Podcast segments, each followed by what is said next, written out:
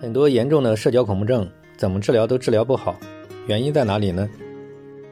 我认为，原因在于就是没有个性化治疗。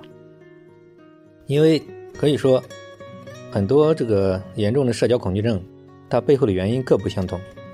那么，我们必须和这个顾客一起深入探讨，一起想个办法，就是要深挖，要把他这个严重社交恐惧症背后的种种的这种真正的原因，到底卡在哪里？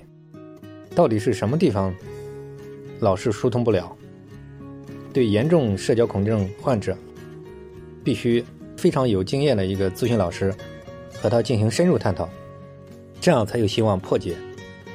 当他背后真正的原因破解了，那么他的这个严重的社交恐惧症，它不用治疗，自然也就会消失了。